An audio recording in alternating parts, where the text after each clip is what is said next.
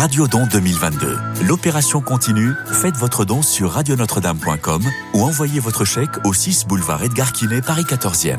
Merci. Tout de suite le témoignage du jour, Marie Folio. Merci Simon, bonjour et bienvenue dans le témoignage du jour. Aujourd'hui j'ai deux invités à mes côtés, enfin presque à mes côtés. Bonjour Valentin Favry. Bonjour. Alors vous, vous êtes un habitué maintenant ici, hein. on vous voit euh, tous les mois presque, j'exagère. Bonjour Xavier Boniface. Bonjour. Bonjour, alors vous, vous êtes avec nous par téléphone. Alors aujourd'hui, avec vous deux, nous allons faire un tour dans l'histoire, dans la grande histoire, et parler de ces hommes qui ont vécu leur vocation jusqu'au bout. Alors après la défaite de juin 1940, 2 millions de Français deviennent prisonniers de guerre, soit 10% de la population masculine adulte. L'Église s'est rapidement posé la question de l'assistance spirituelle de tous ces hommes.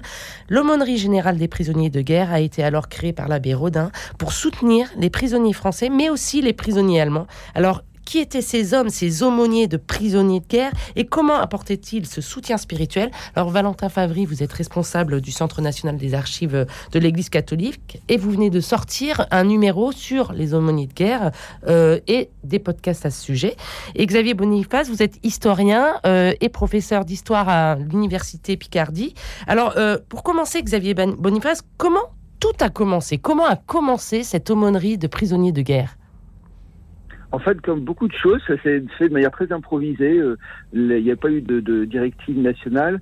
Euh, c'est, il y avait déjà des prêtres qui avaient été faits prisonniers, euh, ils avaient été mobilisés, certains étaient aumôniers, avaient été faits prisonniers, donc ils ont improvisé parfois un peu l'apostolat autour d'eux. Et puis, il y a l'abbé Rodin, qui est également prêtre mobilisé, il sert comme aumônier dans une division de, de chars. Et euh, il a l'idée, de, il a l'intuition de faire quelque chose pour tous ces prisonniers. Lui, il a déjà une vision un peu plus globale, euh, peut-être parce qu'il avait déjà été aumônier euh, à l'échelon national de, de la JECF. Et, et, donc, il va proposer cette idée, euh, il, s'évade et propose cette idée à, à l'archevêque de Paris.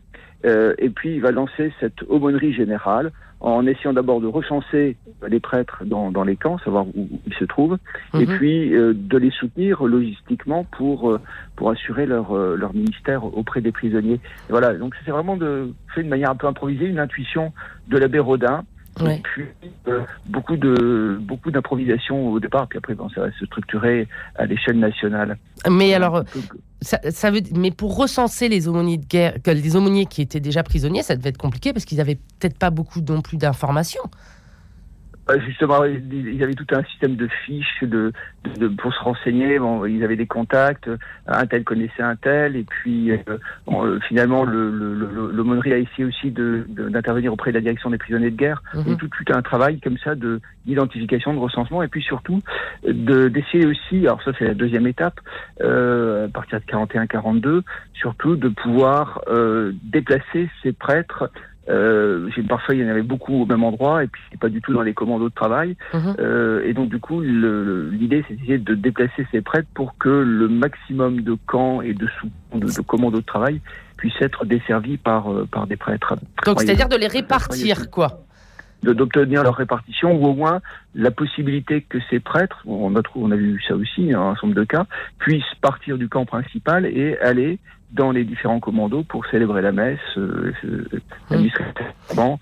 Voilà. Et, donc ça s'est fait aussi euh, avec des différences notables suivant les camps, enfin avec des, des, des, variations suivant les camps. Si vous pouvez avoir un gros commando avec un prêtre ou un prêtre qui était dans la partie centrale et puis qui faisait le tour de plusieurs commandos, d'abord euh, d'abord accompagné par une sentinelle et puis même parfois tout seul, on lui faisait confiance parce que euh, il y avait son ministère qui était en jeu. Et alors Valentin, euh, ces, missions de ces prêtres, c'était plutôt euh, discret. Ils, faisaient ça euh, dans les camps, mais discrètement, parce que c'était pas. Comment ils étaient perçus? Alors, dans, dans les camps, c'était pas si discret que ça. Ils avaient tout à fait le droit de. Ils avaient le droit, donc ils étaient officiels, on va dire. Oui, oui, c'est ça. Euh, après, je rajoute aussi par, par, rapport à ce que disait euh, Xavier Boniface sur la correspondance. Effectivement, nous, on a au CNEF euh, toute, toute cette correspondance. Mm. Ça fait à peu près 30 mètres linéaires de, de fiches de correspondance avec. Donc 30 mètres linéaires, je rappelle, c'est quand on met sur une table et on a 30 mètres de correspondance, ce qui est quand même énorme. Oui. Et. Et donc, en fait, sur cette correspondance, on a parfois des informations sur tel ou tel prêtre qui serait, euh, qui serait parti, qui serait décédé ou quoi. Et puis, euh, euh, et puis on a aussi des mentions de Stalag qui sont barrées comme disait Xavier Boniface tout à l'heure, parfois ils sont bougés de camp et parfois sur les cartes on a Stalag 1A qui est barré. Ah oui, donc vous avez les traces de Voilà, tout ça, voilà, après, de cette répartition, ouais. entre guillemets. Ouais, ah ouais. Et après, pour la discrétion, on a euh, la mission Saint-Paul euh, qui, euh, qui là est autre chose, où c'est des aumôniers clandestins qui, qui sont envoyés en Allemagne auprès du, service du travail obligatoire. Et là, dans, ce cas-là, effectivement, le, ministère se fait en toute discrétion pour ne pas se faire repérer, effectivement. Et ils faisaient partie de l'aumônerie des prisonniers de guerre, ces, ces prêtres qui partaient en mission, comme vous dites?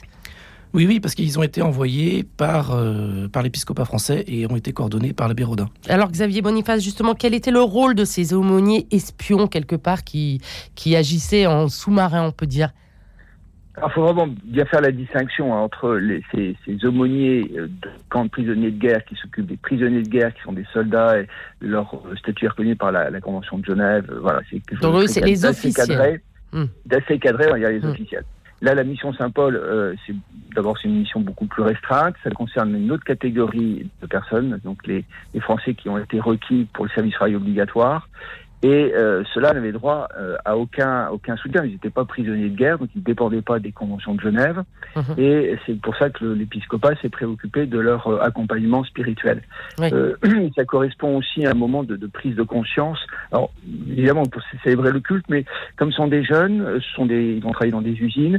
Il y a aussi toute une dimension de de- de- de- d'apostolat et d'apostolat auprès des ouvriers. Oui. Euh, et on va voir aussi ces prêtres bah, euh, devenir des ouvriers parce qu'ils ne pouvaient pas partir comme officiellement comme aumôniers, donc ils partaient comme ouvriers et euh, ils vont euh, côtoyer ces ouvriers, faire un, un apostolat du, du quotidien. Et on, est, on a là un- un- l'une des origines des prêtres ouvriers. Ouais. Parce qu'ils vont euh, par- vivre, participer, euh, euh, partager la vie de ces, de ces. Oui, ils font partie ouvriers. intégrante des, des ouvriers, quoi. Complètement, complètement. Et, et donc, ils vont animer des, des groupes de, de JOC, ils vont célébrer aussi la messe de manière assez euh, confidentielle pour que, justement, pas être repérés, mais ils finissent souvent par, la plupart ont fini par être repérés. Voilà. Donc, c'est vraiment une, un, un apostolat aussi, je pense, inspiré par euh, le, le- les principes d'AJOC, hein, euh, voilà, le levain dans la pâte. Et, et- on a vraiment une- un, un basculement là euh, qui, qui me semble intéressant en, en termes de pastoral. et, euh, Valentin, ces, ces, euh, ces, ouvr- ces aumôniers pardon, d'ouvriers, vous en avez gardé des traces, vous avez encore leurs photos. Ah oui, on a, on a leurs photos. Alors, pour le numéro qu'on a publié, euh, on a fait appel au diocèse aussi, Oui. euh, pour qu'ils nous puissent nous fournir les photos, parce que nous, on les avait pas toutes. Euh, mais on a aussi leurs écrits euh, qui témoignent de leur vie dans les usines. Alors, qu'est-ce qu'ils disent, ces écrits, justement? Alors, on a une très belle lettre, euh, excusez-moi, de l'abbé de Pierre de. Porcaro, qui raconte effectivement toute cette vie d'apostolat dans les usines. Et, D'apostolat caché. Donc, faut- oui, oui, c'est ça, mais, mais aussi la, la vie dans l'usine avec les jossistes et qui allaient travailler et qui, qui trouvaient le Christ finalement euh, dans, ces, dans cet hôtel qui est l'usine euh, du travail euh, en Allemagne. Et c'est vraiment très beau. Euh, D'ailleurs, je crois que, que cette lettre fera l'objet euh, d'un épisode euh, du podcast. Euh, et puis, on a aussi une, une lettre d'une jossiste qui s'appelle euh, Léontine Pierrard, euh, qui raconte à ses amis, parce qu'elle est volontaire, elle, donc elle est partie en Allemagne volontairement, et raconte à ses amis en France euh, la vie, que c'est extrêmement difficile, euh, les horaires, euh, euh, comment se nourrir, euh, etc. Et, euh, et on voit le, rythme effréné, mais, aussi toute la foi qu'il y a dans, ce, travail. Et Xavier Boniface, je voudrais, revenir aux aumôniers euh, de, euh, prisonniers de guerre officiels, ceux qui étaient dans, dans les camps. Comment était leur vie? Comment, comment, comment ils arrivaient à aller au bout de leur mission? Alors là, on a peut-être euh, deux, j'ai encore deux catégories. On peut essayer de toujours trouver des catégories. C'est Ouais. une une On peut manière classer. de- d'appréhender l'histoire aussi. Il y, avait les aumôniers officiels, les aumôniers militaires de, de 1939-1940 de l'armée française, Mhm. qui ont été faits prisonniers, mais eux, ils étaient, ils avaient un statut d'officier. Et donc, ils se sont retrouvés, pour la plupart, dans des camps de, des, des oflags. Et euh, donc, du coup, il y a des, des oflags qui étaient bien desservis en, en prêtres, de- des aumôniers officiels, même si un certain nombre de ces aumôniers ont été libérés comme personnel sanitaire à partir de 1941. Et puis, on a tous ces prêtres mobilisés comme soldats, puisque les euh, clergés doivent faire son service militaire et donc être mobilisables euh, depuis 1889. Donc, on a de très nombreux prêtres, plusieurs, plusieurs milliers, qui sont, qui sont mobilisés comme soldats et donc qui se retrouvent dans les stalags. alors, dans un certain nombre de cas, ils, sont, ils, ont des fonctions administratives, ils sont infirmiers, enfin secrétaires, secrétaires, ou certains sont infirmiers, d'autres se retrouvent dans les commandes de travail à travailler également et euh, ils essaient de détacher, de, prendre un peu de temps pour euh, célébrer la messe le, dimanche, euh, pour écouter leurs camarades, leurs camarades de prisonniers en, en, confession. Alors certains sont complètement détachés de, de, de charges de travail, mhm. euh, comme dans les stalags, mais les autres ils travaillent pas. Dans les stalags, ils sont obligés de travailler. Certains sont complètement détachés de, euh, ce, de, de, de charges de travail pour euh, accomplir leur ministère. Ouais. Ils ont été identifiés et acceptés par le, les autorités militaires allemandes, mais ça c'est aussi un, long combat, puisqu'il faut persuader ces autorités militaires allemandes de l'importance de, se, pouvoir assurer le culte pour les, pour les soldats. Bah oui, et quelle était leur relation justement avec les Allemands? Avec, euh, Ça dépendait vraiment des camps, ça dépendait vraiment du commandement du camp. Il y avait des camps qui étaient euh, complètement obtus, ne voulaient absolument pas euh, de, de, vraiment limiter le, le, le, culte, et vraiment limiter la pratique religieuse, craignant que ce soit aussi un relais pour faire passer des idées patriotiques. Hum. Puis d'autres qui étaient euh, très ouverts. Alors on peut y voir à la fois peut-être des convictions religieuses ou pas de ces commandants de camp, et puis certains qui étaient peut-être plus marqués par l'idéologie nazie que d'autres. Il y a ces deux éléments qui peuvent entrer en ligne de compte. Et alors, Valentin, quel témoignage ils ont euh, laissé, justement, ces aumôniers de prisonniers de guerre des camps? Alors, essentiellement, la, correspondance euh, que, qui, a été envoyée à l'abbé Rodin. Oui, donc il faisait comme un rapport où il. Alors, c'était des cartes euh, assez, assez petites, hein, puisqu'il réclamait aussi parfois un peu de vin de messe, des calices, des livres de prière, parce que l'aumônerie générale pourvoyait en colis liturgiques, hum. dans des petites valises chapelles, etc. Donc, qui arrivait sans souci alors sans souci, euh, là, là, je sais pas trop euh, s'il y a eu des pertes ou pas. Peut-être que Xavier Boniface pourra, pourra le dire, mais euh, donc il y a cette correspondance-là. Et puis après, on a d'autres récits qui se sont faits après la guerre, qui ont été transmis, ou même pendant la guerre. On a le journal Message, Message de l'aumônerie générale, qui est un, journal qui était tiré euh, euh, notamment à la fin de la guerre en 50 000, 50 000 exemplaires, euh, qui, qui racontait la vie de, dans les camps. Mhm. Et, et, puis ça allait jusqu'à bah, jusqu'en 1946, puisque l'aumônerie prend fin en 1946, avec les missions pontificales, où certains religieux, religieuses étaient envoyés dans les camps dans les camps de la mort et on raconte aussi tout ce qu'on a découvert à ce moment-là. Donc il y a vraiment euh, euh, à la fois la vie dans les stalags, euh, la découverte des camps de la mort, et puis aussi des récits, d'autres récits. On a l'abbé Rodin qui écrit dans le, dans le journal pourquoi le monde général deviendra le, secours catholique, etc. Mmh. donc voilà, il y a, ce, ce, journal qui est, qui est distribué. Euh, et puis après, on relaie cette information dans les diocèses aussi, euh, euh, via les bulletins diocésains, etc. Hum. Et Xavier Boniface. oui, je vous laisse parler, pardon. le, témoignage, enfin, c'est plus qu'un témoignage d'un prêtre, l'abbé Flamand, qui était dans un oflag, donc un camp uniquement pour des, pour des officiers, et qui a fait sa thèse sur son oflag, avec toute une dimension importante sur l'aspect, la dimension religieuse de la vie de l'oflag, euh, bon, c'est une thèse de 1957. Euh, l'abbé Flamand lui-même avait été euh, prisonnier. Il a fait une thèse sur, sur son expérience. Et alors, qu'est-ce qu'il dit dans cette thèse? Qu'est-ce qu'il raconte? Ça, ça, doit être très précieux comme témoignage. Alors, on a, on a là le, on a là le, cas d'un nauflag, hein, ce qui est pas du tout la même chose. C'est-à-dire que euh, les, les, officiers sont un peu désœuvrés, il faut les occuper, donc il y a des conférences, il y a des retraites, il va célébrer des retraites euh, pendant, pendant dans, dans, le camp. Hein. Donc les, les, officiers, les, prisonniers, ils, ils suivent un, un, certain rythme, entrecoupé évidemment des appels et puis de la vie du camp. Euh, il y a des conférences théologiques, il y a des, des, des, des temps d'instruction, voilà. il y a toute une, évidemment une, une vie euh, sacramentale aussi importante. Mm-hmm.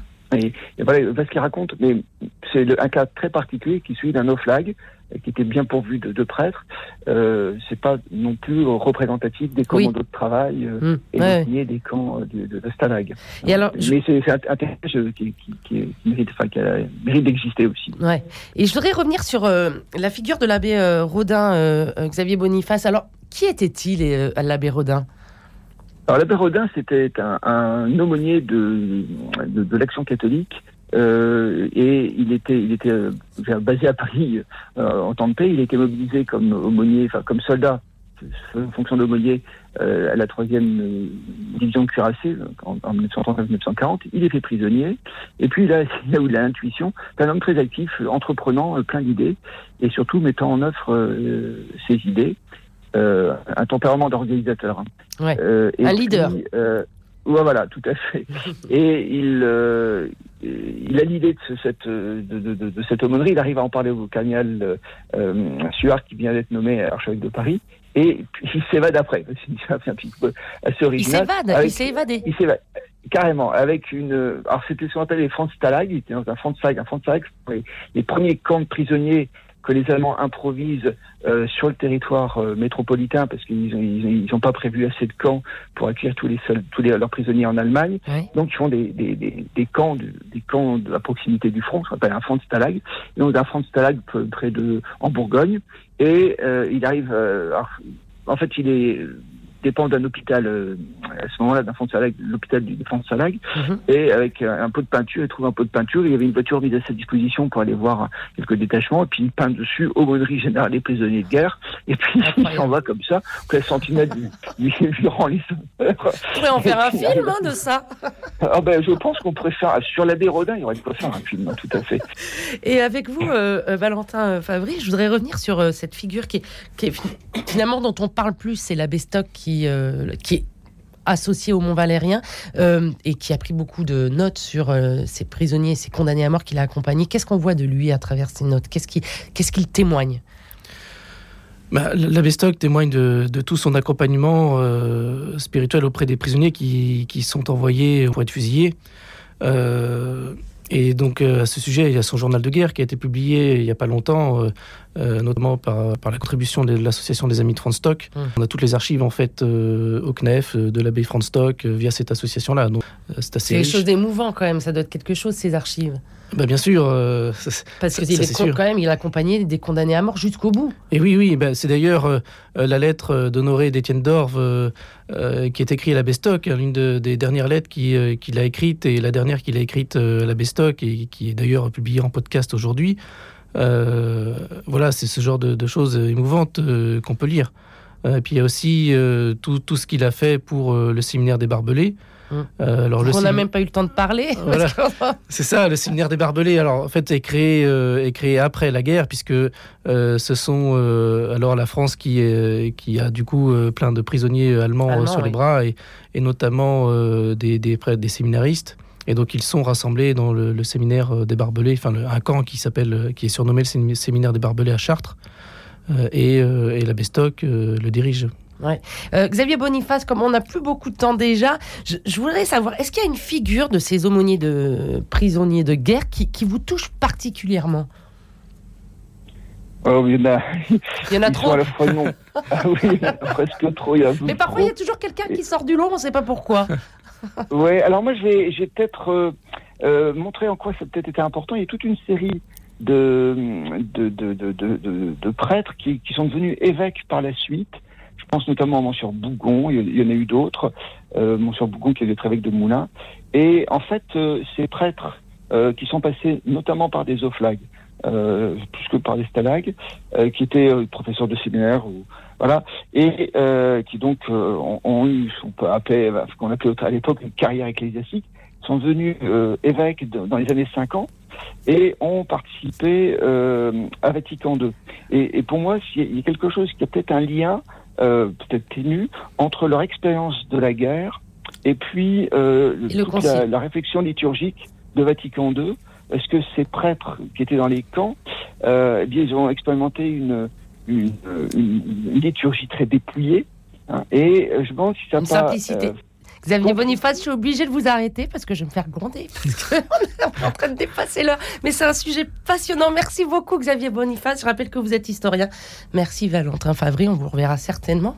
Je rappelle que vous êtes responsable du Centre des archives nationales de l'Église catholique.